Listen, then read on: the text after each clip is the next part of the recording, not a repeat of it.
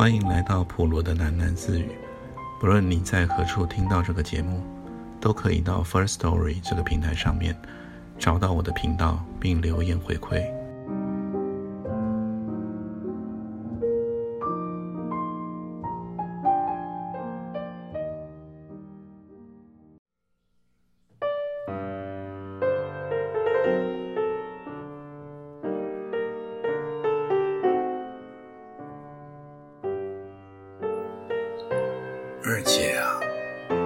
圣恩嫂手里紧折着那两块抹布，若有所思地叫了罗伯娘道：“夫人。”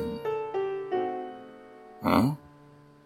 罗伯娘裹着腮帮子，喘呜呜的，摩登案台上都是灰漉漉的油腻水。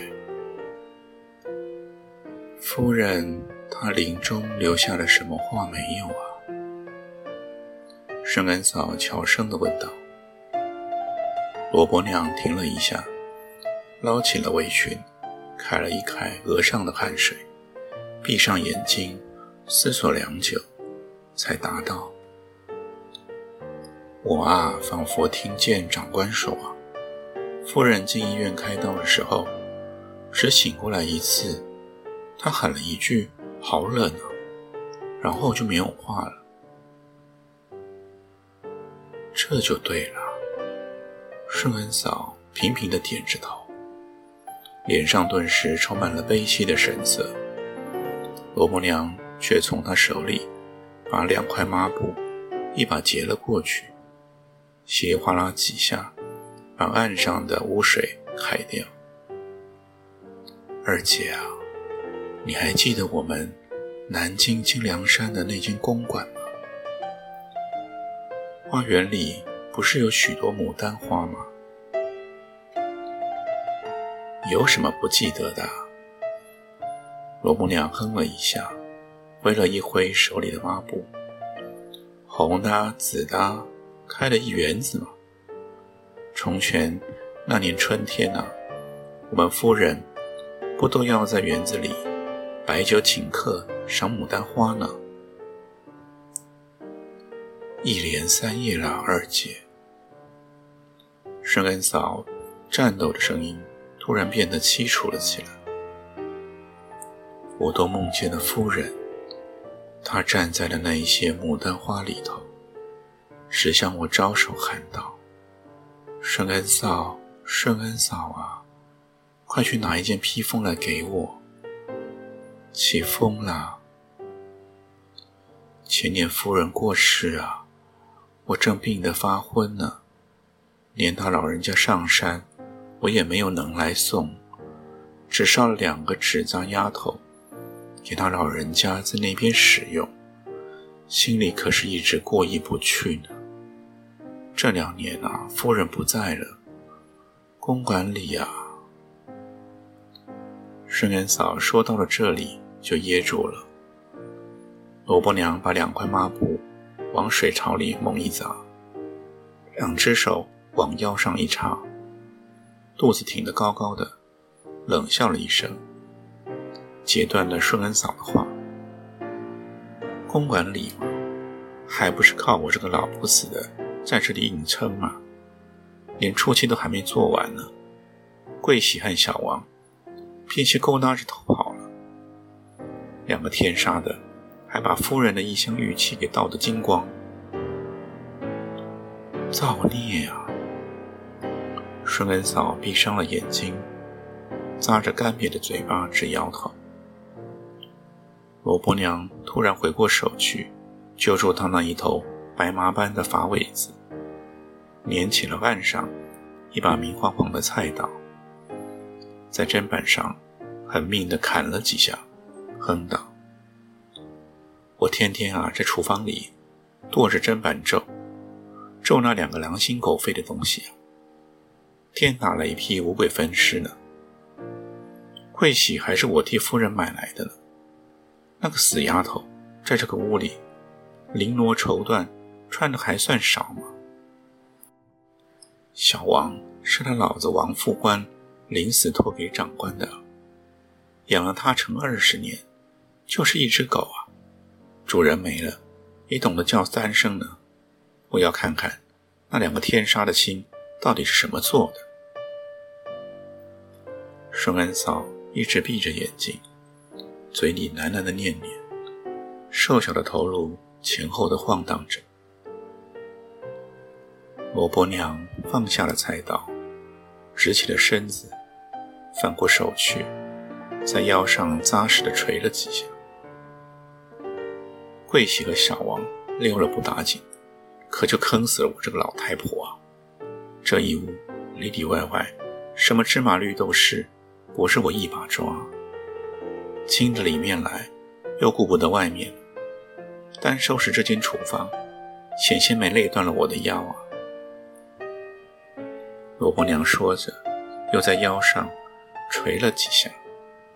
顺恩嫂走了过来，捧起罗伯娘那双磨起了老茧的胖手。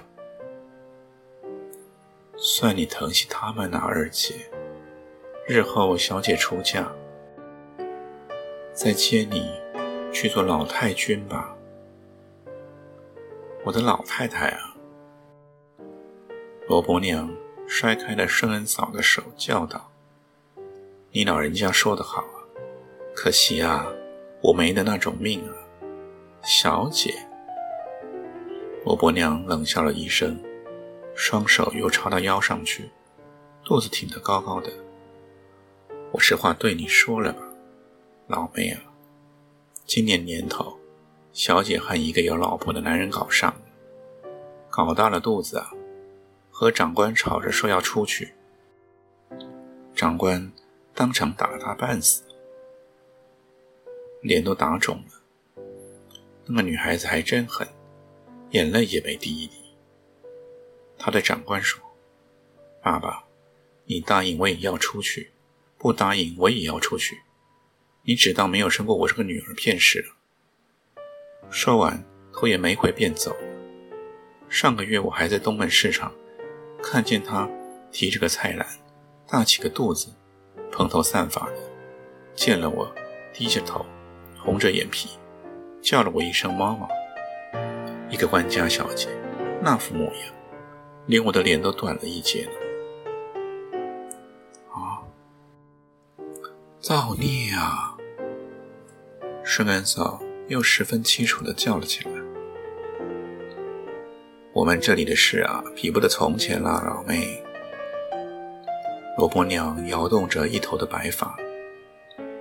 长官这两年也脱了心啊，小姐一走啊，他气得便要出家了，到基隆庙里当和尚去。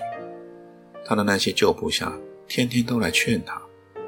有一天，我看着闹得不像样子，便走进客厅里，先跑到夫人的遗像面前。跪下去磕了三个响头，才站起来对长官说：“长官啊，我跟着夫人到长官公馆来，前后也有三十多年了。长官一家轰轰烈烈的日子，我们都见过。现在啊，死的死，散的散。莫说长官老人家难过，我们做下人的也是心酸呐。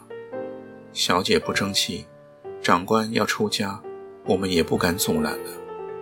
只是一件事，我已经七十多岁了，一半早进了棺材。长官一走，留下少爷一个人，这副担子我可扛不动了。长官听了我这一番话，顿了一顿脚，才不出声了。二姐啊，你说什么啊？少爷？他从外国回来了吗？圣恩嫂伸出她那一双鸟爪般的瘦手，颤抖抖地抓住了罗伯娘的膀子，嗫嚅地问道。罗伯娘定定地揪着圣恩嫂半晌，才点着头说：“老妹子，可怜你真的病昏了。”二姐，圣恩嫂低低地叫了一声。罗伯娘也没搭理，她径自摆脱了顺恩嫂的手，把腰上的围裙卸了下来，将脸上的油汗乱揩了一阵，然后走过去，把放在了米缸上掏干净的一锅米，加上水，搁到了煤球炉上，才转过身来，对孙恩嫂说道：“他是你奶大的，你总算拉扯过他一场，我带你去看看吧。”我伯娘参了一下顺恩嫂，步出厨房，往院中走去。院子的小石径上，生满了苍苔。两个老妇人互相扶持着，十分蹒跚。石径两旁的窝草，抽发的起了腰，非常的沃满。一根根肥大的茎杆之间，结了许多蛛网。网上粘满了虫虱。罗伯娘一行走着，一行用手拨开了结青到茎上面来的窝草，让顺恩嫂通过去。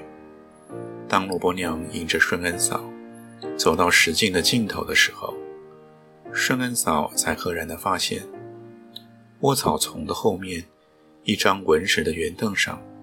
竟端坐着一个胖大的男人。窝草的茎叶冒过了他的头，把他遮住了。他的头顶上空，一群密密匝匝的蚊蜡正在绕着圈子飞。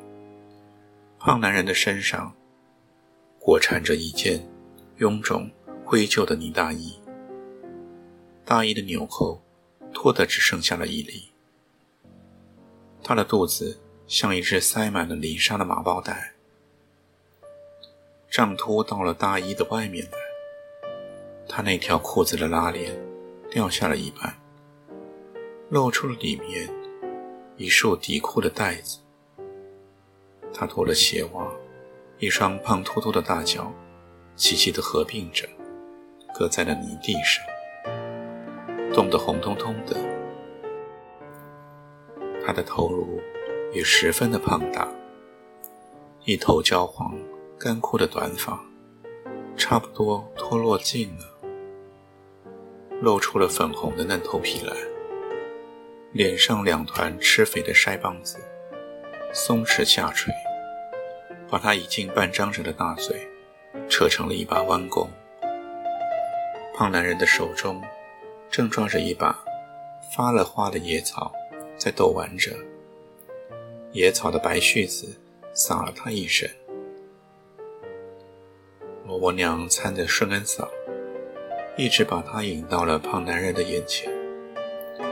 顺恩嫂撅着腰，面对着那个胖男人，端详了半晌。少爷啊！顺恩嫂悄悄叫了一声。胖男人张着空洞失神的眼睛。怔忡地望着顺恩嫂，脸上一点表情也没有。少爷啊，我是顺恩嫂啊。顺恩嫂又凑近了一步，在胖男人的耳边轻轻地叫道。胖男人偏过头去，瞪着顺恩嫂。突然，他咧开了大嘴，嘻嘻的傻笑了起来。口水从他的嘴角流了下来，一挂挂滴到了他的衣襟上。顺恩嫂从衣下抽出了一块手帕来，凑向了前去，替胖男人揩拭了嘴角以及衣襟上的口涎。开着开着，他忽然张开了瘦弱的手臂，将胖男人那一颗大头颅紧紧地搂进了他的胸怀。少爷啊，你还笑呢？你最可怜了，夫人看见了要疼死了。顺恩嫂将她那干枯的瘦脸抵住了胖男人秃秃的头顶，呜咽的干起了起来。他们家的祖坟啊，风水不好。罗伯娘站在了旁边，喃喃自语说道。少爷啊，少爷！顺恩嫂的手背围拥着胖男人的头颅，瘦小的身子前后摇晃。他一直紧闭着眼睛，干皮又下塌的嘴巴，一张一细的在抖动着，一声又一声，凄哑的呼唤。一阵冬日的暮风掠过去，满院子里那些无蔓的窝草都萧萧瑟瑟地抖响了起来，把圣恩嫂身上那一件宽大的黑外衣吹得飘了起来，覆盖到了胖男人的身上。萝卜娘伫立在草丛中，她合起的双手抱在了他的大肚子上。虚起了眼睛，仰面往那暮云沉沉的天空望去。寒风把他那一头白麻般的粗发吹得通通飞涨了起来。